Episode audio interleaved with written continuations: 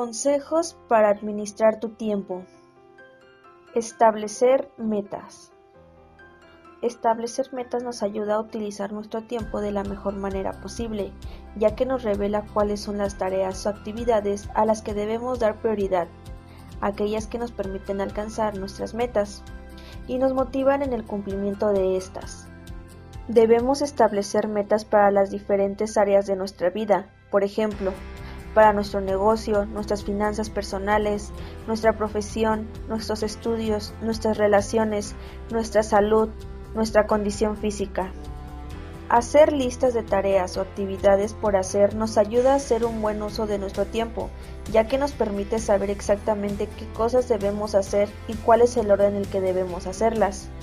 Debemos elaborar listas con las tareas o actividades que vamos a realizar en los próximos días y que nos ayudarán en el cumplimiento de nuestras metas y luego ubicarlas en orden de importancia a prioridad.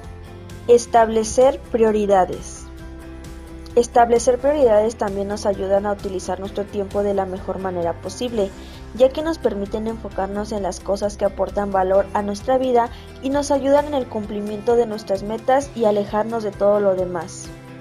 Debemos saber identificar las tareas o actividades que aportan valor a nuestra vida o nos ayudan en el cumplimiento de nuestras metas, prestarles atención en orden de importancia y de ser posible delegar a otras personas las menos importantes o las que no dominemos.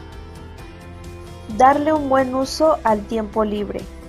Finalmente, darle un buen uso a nuestro tiempo libre también nos ayuda a hacer un buen uso de nuestro tiempo, ya que nos permite renovar energías y regresar a nuestras labores, tareas o actividades diarias con mayor vitalidad.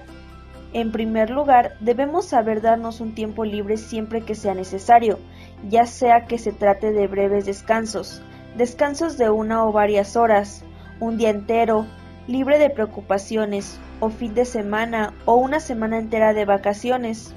Y luego debemos saber darle un buen uso a nuestro tiempo libre. Por ejemplo, en vez de utilizar nuestras horas de descanso para navegar en Internet, utilizarlas para hacer algo de ejercicio. En vez de utilizarlo nuestro fin de semana para ver televisión, utilizarlo para aprender algo útil.